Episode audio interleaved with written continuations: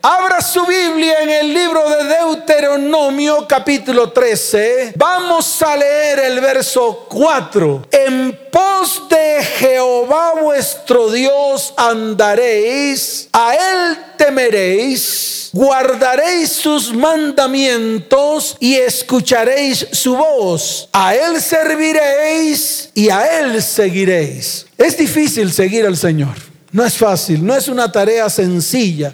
Es una tarea difícil. Qué difícil es dejarlo todo, incluyendo convicciones, incluyendo pensamientos, ideas, filosofías, doctrinas, dogmas y religiones. Un día, en una madrugada, le pregunté al Señor, ¿por qué es tan difícil cumplir un propósito en ti, Señor? Y le hice otra pregunta, ¿por qué es tan difícil obedecer no solamente tus principios y fundamentos registrados en tu libro, sino las tareas que nos colocas para estos tiempos? Hubo una respuesta muy sencilla, asómate a los que un día hicieron algo que yo les mandé que hicieran. Eso fue lo que me dijo, asómate. Y yo me asomé, yo me asomé a algunos que tal vez hicieron cosas, tareas algo que Dios les mandó hacer y lo cumplieron a cabalidad. ¿Qué tenían en sus manos? ¿Qué tenían en su mente? ¿Qué tenían en su corazón? No sé, pero lo hicieron.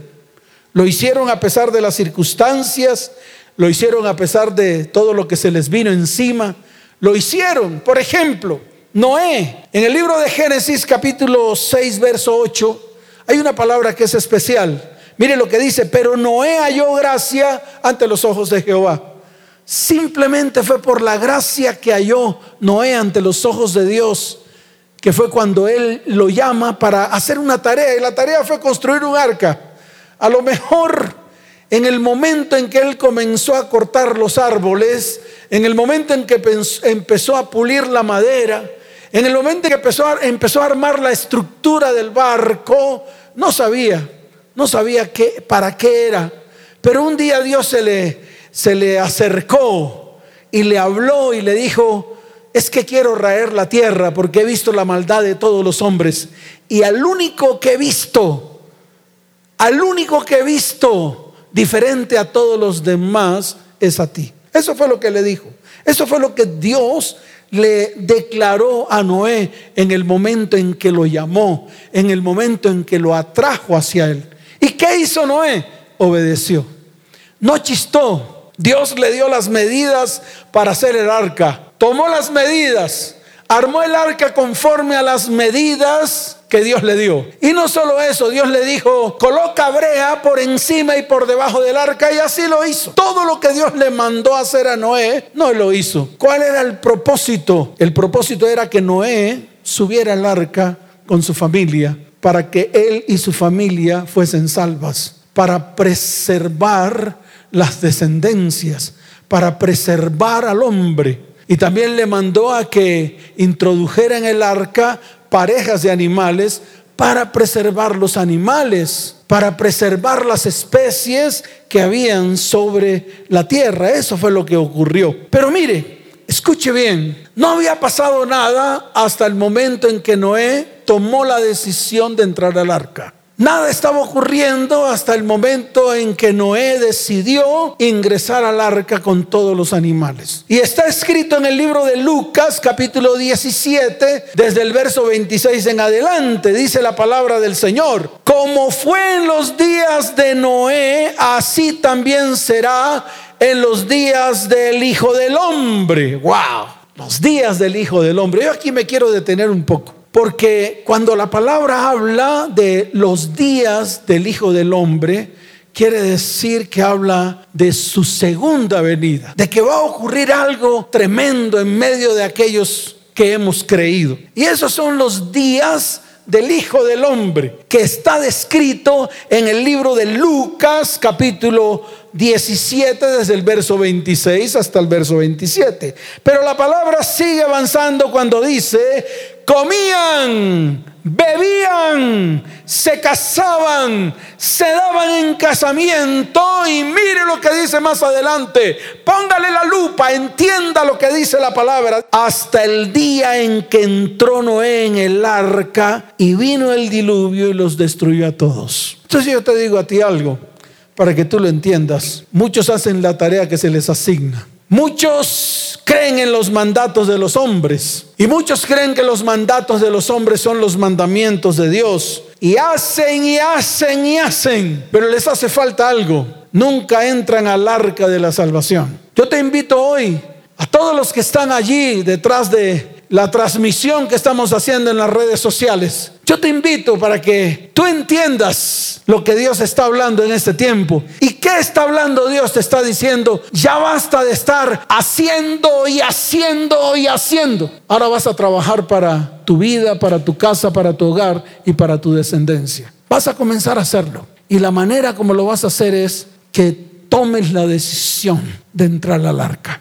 Allí es donde vas a encontrar salvación. Fuera del arca no hay salvación. Asómate al mundo. Hoy el mundo no te ofrece seguridad. Hoy el mundo no te ofrece nada. El mundo seguirá siendo el mundo. Y el mundo siempre querrá ahogarte con todo lo que el mundo es y con todo lo que el mundo tiene. Pero vuelvo y te repito, qué bueno que hoy comiences a entrar al arca de la salvación. Tomes esa decisión. Toma la decisión. Que no sea demasiado tarde que cuando vayas a entrar la puerta se cierre y ya no haya más chance de poder degustar de la salvación que Dios tiene para tu vida, para tu casa, para tu hogar y para tu descendencia. Y yo continúo haciendo el estudio con Abraham. Fue el primer hombre que obedeció al invisible. ¡Wow! Tremendo. Y tuvo que dejar todo. Ese dejó absolutamente todo. Mire, dejó convicciones, dejó ideas, dejó pensamientos, dejó filosofías, dejó doctrinas, dejó dogmas y dejó religiones. Y te voy a explicar por qué. Porque en Ur de los Caldeos, allí se practicaba la idolatría. Allí habían dioses para todo. Allí habían dioses para todo. Habían dioses para la prosperidad, para la sanidad, para la salvación, para la bendición. Dios es para el matrimonio. Dios es para tener hijos.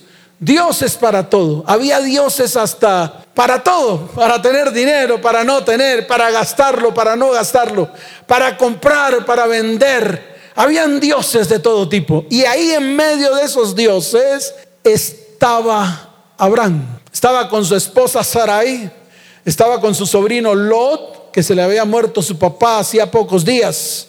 Y ahí estaba cuando escuchó la voz del invisible. Y te lo vuelvo a repetir, escuchó la voz del invisible, escuchó la voz del que no veía. Y el Señor le dio una promesa, le dijo, y haré de ti una nación grande y te bendeciré y engrandeceré tu nombre y serás bendición. Pero mire esta, y serán benditas en ti todas las familias de la tierra. Está en el libro de Génesis capítulo 12, desde el verso primero hasta el verso 3. Qué tremendo, qué tremendo, pero no fue fácil. Y te voy a explicar por qué no fue fácil. Porque si Dios le prometió a Abraham una descendencia, se supone que la mujer que le había dado tenía que ser una mujer que pudiera tener hijos. Y el más grande de todos los problemas que tuvo Abraham fue que la mujer que un día Dios le entregó no podía tener hijos. Y ahí comenzó la lucha, ahí comenzó su caminar en la fe, ahí comenzó a, creer en aquello que no veía, ahí comenzó a actuar con respecto a la promesa que Dios le había entregado, porque a través de él, escuche bien, todas las familias de la tierra recibirían bendición. Entonces fíjese cómo hombres le obedecieron a Dios sin importar las circunstancias que vivieron en el momento, sin importar con todo lo que tuvieron que enfrentar. Abraham le creyó a Dios. Y está escrito en el libro de Gálatas capítulo 3 verso 6, dice la palabra, así Abraham creyó a Dios y le fue contado por justicia. En Santiago 2.23 la palabra dice, y se cumplió la escritura que dice, Abraham creyó a Dios y le fue contado por justicia y fue llamado amigo de Dios. Y en el libro de Génesis capítulo 15 verso 6 la palabra dice, y creyó a Jehová y le fue contado por justicia. Difícil servirle a Dios, difícil obedecerle, es difícil. Y más cuando estamos en medio de circunstancias. Pero te digo algo, En medio de las circunstancias, Dios extiende su mano de bondad, de misericordia, de amor. Él te equipa, Él coloca todo lo que tiene que colocar en medio de tu vida para cumplir lo que Él ha dicho a través de su palabra. Entonces te lo digo de una vez por todas, este es el tiempo de servir a Dios conforme dice su palabra, no conforme dicen los hombres, sino conforme está estipulado en su palabra. Y yo te invito a que tú, tu casa, tu hogar, tu familia y tu descendencia tomen la decisión de servir al Señor con todo el corazón. Y sigo avanzando con Moisés. ¡Wow! Tremendo. Tarea difícil para Moisés Moisés. Tarea difícil convertirse en el libertador de todo un pueblo para que se cumpliese la promesa. ¡Wow! La promesa que un día Dios le entregó a Abraham cuando le dijo que a través de él iban a ser un pueblo, el cual iba a ser llamado el pueblo de Dios. ¡Qué tremendo! Pero yo te quiero decir algo. Moisés huye a Madián, allí conoce a Séfora y conoce a su suegro Jetro Allí se quedó 40 años dando vueltas y vueltas y vueltas, pensando tal vez si eso que un día Dios le entregó lo tenía que hacer o no. Y dice la palabra que un día apacentando las ovejas de su suegro Jetro, que ni siquiera eran de él, era de Jetro, ni siquiera de él, un día se le apareció el ángel de Jehová y se le apareció para darle instrucciones de cómo tenía que hacer o de lo que tenía que hacer para cumplir ese propósito. Tarea difícil la de Moisés. Sacar un pueblo de tierra de Egipto y llevarlo al borde de la tierra prometida. ¿Cuánto le costó a Moisés obedecer a Dios? Pero déjame decirte algo, a pesar de las circunstancias, a pesar de todo lo que vivió, a pesar de todo lo que tuvo que hacer en el desierto, a pesar de que tuvo que escribir todas las leyes para el pueblo de Israel en medio del desierto. A pesar de que tuvo que escribir todos los libros guiados por Dios en el monte Sinaí, a pesar de las circunstancias, a pesar de haber subido el monte y volver a bajarlo, a pesar de todo, a pesar de sus miedos, a pesar de sus temores, a pesar de todo, cumplió con lo que Dios le dijo que tenía que hacer. Y de esa manera sirvió al Señor, obedeciéndole en todo. ¿Y qué tal Josué? Tremendo, cuando me asomo al libro de Josué, me doy cuenta la tarea difícil que tuvo que hacer Josué. Josué tuvo que introducir al pueblo a la tierra prometida y no solamente introducirlo, sino que también tuvo que repartir cada pedazo de tierra, cada tribu. Y para poderlo hacer, tenía que sacar a todos los moradores de esa tierra y destruirlos. Y cuando llega cuando empieza a ingresar a la tierra prometida, lo primero que se encuentra es con un Jericó. Usted se imagina a Josué pensando la manera de poder acabar y destruir ese lugar, esa fortaleza, esos muros levantados. Eran muros gruesos. Yo me imagino a Josué pensando tomar un pico y una pala. Yo me imagino a Josué tal vez pensando buscar un martillo y darle martillo a los muros. Me imagino que en algún momento Josué dijo, imposible, esto no se puede hacer. Y ahí fue, dice la palabra, que se le apareció el ángel. Y el ángel empezó a darle instrucciones. Y esas instrucciones que le dio el ángel de Jehová a Josué sirvió para que eso que tenía que hacer se cumpliese al pie de la letra tal y como Dios lo planeó. Pero lo más importante que hizo Josué fue oír, guardar y obedecer todos los mandamientos no apartarse ni a diestra ni a siniestra, hacer conforme está escrito en su palabra. Y déjame decirte algo, cumplió con lo que Dios le mandó y entonces su camino fue prosperado y todo lo que hizo le salió bien. Entonces fíjese que todo va ligado a la obediencia, a que yo en algún momento pueda oír, guardar, poner por obra lo que el Señor me dice que tengo que hacer. Porque sin obediencia no puedo llegar a la santidad. Y sin santidad no puedo ver a Dios. Y si no puedo ver a Dios, no puedo escuchar lo que Él me va a decir que tengo que hacer. Por eso los cristianos estamos como estamos. Estamos sordos, estamos ciegos, no podemos avanzar porque nunca escuchamos la voz de Dios. Y si no escuchamos su voz, no la podemos guardar en nuestro corazón. Y si la palabra no está en nuestro corazón, no la vamos a poder hacer por obra. Y nos quedamos simplemente en el decir del propósito, mas no en cumplir el propósito. Y yo te invito, yo invito a todos los que están allí, hombres, mujeres, jóvenes, niños, que apartemos la religión a un lado Aparta los dogmas, aparta las costumbres de los pueblos, porque de eso estamos llenos. Estamos llenos de costumbres, estamos llenos de una cantidad de dogmas, Estamos llenos de una cantidad de principios de hombres. Obedecemos lo que dicen los hombres. Obedecemos todo lo que tal vez hemos practicado desde niños. Y lo hacemos y lo hacemos y nunca le preguntamos a Dios si eso es correcto delante de sus ojos. Hoy te invito a que eso cambie en medio de ti para que vengan los mejores tiempos. Así de sencillo.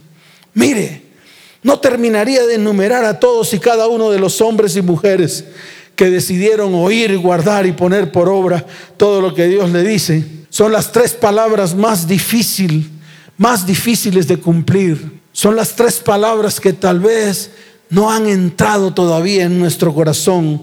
Oír, guardar y poner por obra. Y del último que tengo que hablar fue de Jesús. No puedo dejar de, de mencionar personajes bíblicos sin mencionar a Jesús. Él cumplió la tarea más difícil, no solo para que se cumpliese en él todo lo que de él estaba escrito, sino que fue obediente hasta la muerte y muerte de cruz, dice la palabra. Y a través de su muerte poder dar vida a todos los que están muertos. A través de su resurrección resucitar a todos los que hoy están muertos y necesitan vivir. No hay manera de describir la obra redentora de Cristo en la cruz del Calvario. Es más, no alcanzaría el tiempo para enumerar todas las bendiciones que nos dejó el Señor a través de su muerte y resurrección. Y nosotros somos los más grandes beneficiados. Pero yo te quiero decir algo, lo hemos tenido de a poco.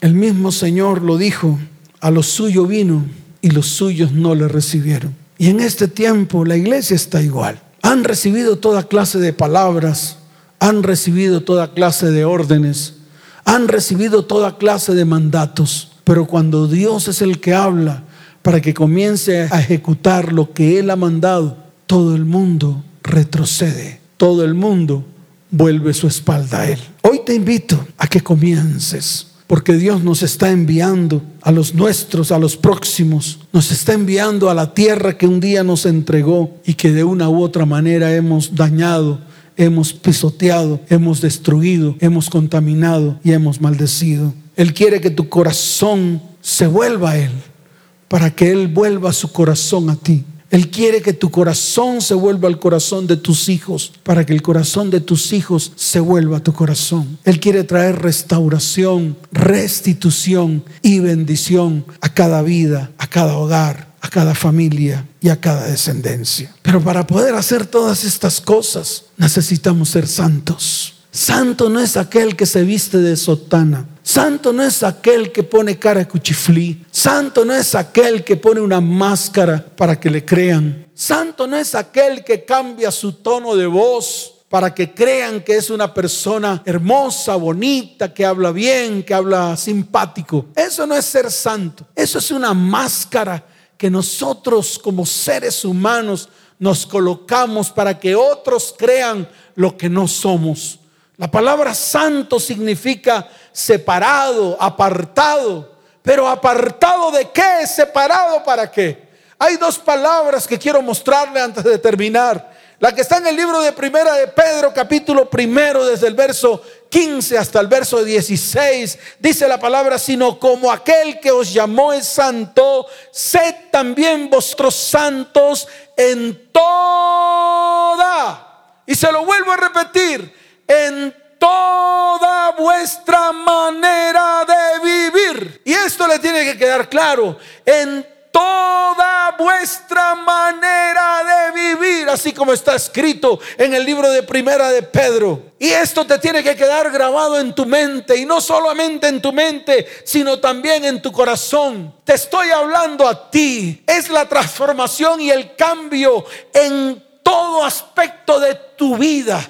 No es solamente en un pedacito, no es en el área intelectual llenándote de conceptos, llenándote de teologías. No, no solamente es ahí. No solamente es en tu manera de pensar ni en tu manera de hablar, porque el libro de Primera de Pedro lo dice claramente, lo dice, sed también vosotros santos en toda vuestra manera de vivir, porque escrito está, sed santos, porque yo soy santo. Y también en el libro de Levítico capítulo 20, verso 26, la palabra dice, habéis pues de serme, escuche bien, habéis pues de serme santos, porque yo Jehová soy santo y os he apartado de los pueblos para que seáis míos. Wow, eso es lo que Dios anhela.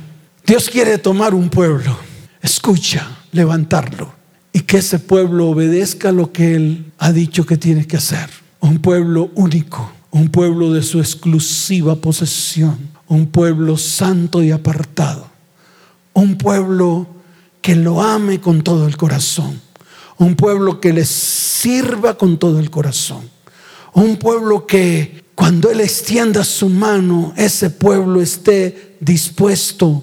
Cuando Él diga algo, ese pueblo esté dispuesto a escuchar a escuchar lo que Él está mandando hacer.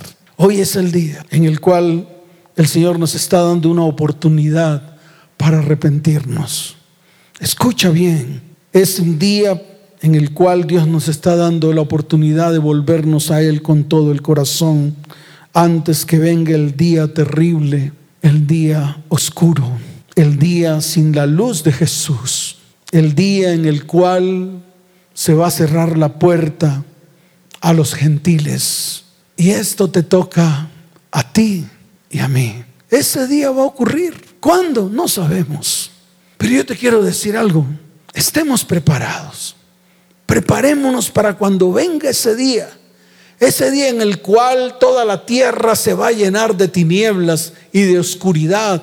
Porque ya no va a estar más la luz de Jesús. Ese día va a llegar y tú y yo como pueblo de Dios tenemos que prepararnos. A eso te invito. Yo no te invito a que hagas muchas cosas. Solamente tienes que hacer una sola cosa. Y esa sola cosa está alrededor tuyo, está en tus próximos, está en tu descendencia. Ahí es donde está todo. Tu tierra, la que tienes que bendecir, la que hoy tienes que levantar Hoy es el día que Dios ha preparado para bendecir tu vida, tu casa, tu hogar y tu familia. Y hoy vas a tomar la decisión más importante de tu vida, entrar al arca de la salvación, apartar tu vida, tu hogar y tu descendencia para Dios. Hoy vamos a abrir nuestra boca para colocar propósito y destino, no solamente para ti, sino también para tus próximos porque muchas veces hemos abierto nuestra boca para desviarlos del propósito de bendición a un propósito de maldición. Comienza por ti. Toma la decisión para comenzar a ordenar tu vida en todas las áreas, en el área espiritual, en el área emocional, en el área sexual, en el área física, en el área económica. Y de esa manera continuar con nuestros próximos a través de la palabra, a través de nuestro testimonio. Vamos a levantarnos, vamos a colocarnos en pie. Todos los que están allí, vamos a comenzar a tener un tiempo delante del Señor. Hoy como sacerdotes y como profetas vamos a levantar nuestra voz. Vamos a abrir nuestra boca para profetizar palabra del Señor. Vamos a abrir nuestra boca para profetizar las promesas que salen de la boca de Dios, para que se cumplan en medio de tu vida, en medio de tu hogar y en medio de tu descendencia. Hoy es el día, hoy es el día. Tal vez ellos están detrás de las puertas, tal vez tu cónyuge está detrás de una puerta ya viendo televisión. Tal vez tus hijos están detrás de una puerta allá, tal vez viendo otras cosas en medio de sus computadores. Pero hoy es el día en el cual tú vas a profetizar. Te vas a acercar a cada una de esas puertas y vas a declarar palabra de Dios en medio de sus vidas. Hoy es el día en el cual va a haber un revolcón espiritual en tu vida, en tu casa, en tu hogar y en tu descendencia. Así que colócate en pie, ponte en acción, toma un tarro de aceite de oliva y vamos a comenzar a ungir las puertas de nuestros hijos, de nuestro cónyuge. Vamos a comenzar a ungir nuestra casa y de nuestros labios va a salir palabra de bendición para nuestras vidas, casa, hogar, familia y descendencia. Este es el tiempo, el tiempo que Dios ha preparado para bendecir tu vida, tu hogar tu descendencia. Allí donde estás, vas a levantar tus manos, cierra tus ojos. Vamos a comenzar a adorar al Señor. Vamos a pedirle al Espíritu Santo que descienda sobre nuestra casa, sobre nuestro hogar, sobre nuestra familia, sobre nuestra descendencia. Hoy es el día, el día que Dios ha preparado para bendecirte. Y vamos a llenar nuestra boca de promesas que al abrir nuestra boca salen como espada de dos filos, listas para cumplir el propósito para la cual estas promesas y estas palabras que un día Dios escribió se hagan verdad en medio de ti primero que todo, en medio de tu hogar y en medio de tu descendencia. Levanta tus manos al cielo, cierra tus ojos y vamos a adorarle. Vamos a pedirle al Espíritu Santo que descienda. Vamos a pedirle al Espíritu de Dios que descienda en medio de nuestras vidas, en medio de nuestra casa. Hoy es el día que Dios ha preparado. No lo vamos a desperdiciar. Vas a preparar tu boca para hablar preparar tu boca para profetizar. Conviértete en sacerdote y en profeta hoy. Levanten sus manos al cielo. Y vamos a adorar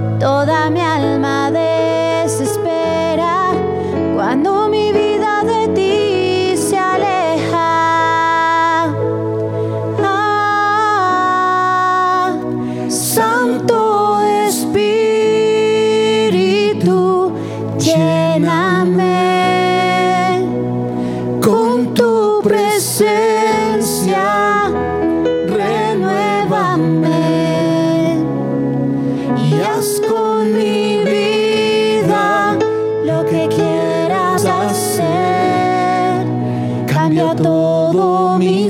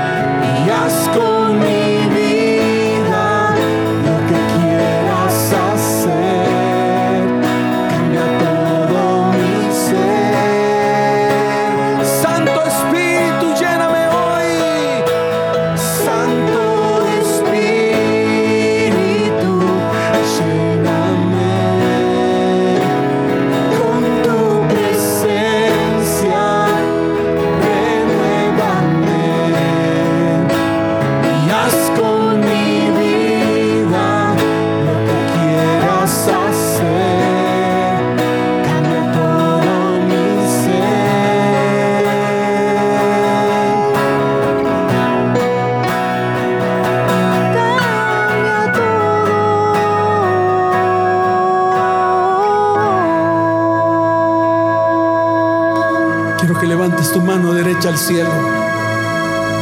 Vas a abrir tu boca. Hoy quiero que repitas después de mí. Porque el Espíritu de Dios va a colocar palabra en tu boca. Para los que están a tu alrededor. Para los que están cerca a ti, tus próximos. Tus hijos, tus descendientes. Hoy es el día. Abre tu boca y dile, Señor, no temeré, estaré firme y veré la salvación que el Señor hará hoy con nosotros. Hoy declaro que el Señor está conmigo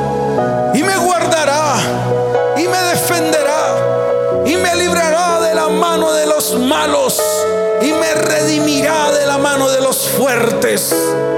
El Señor defenderá mi pleito y salvará a mis hijos y a los que me despojaron. El Señor hará comer sus propias carnes y con su propia sangre serán embriagados y todos conocerán que el Señor es mi Salvador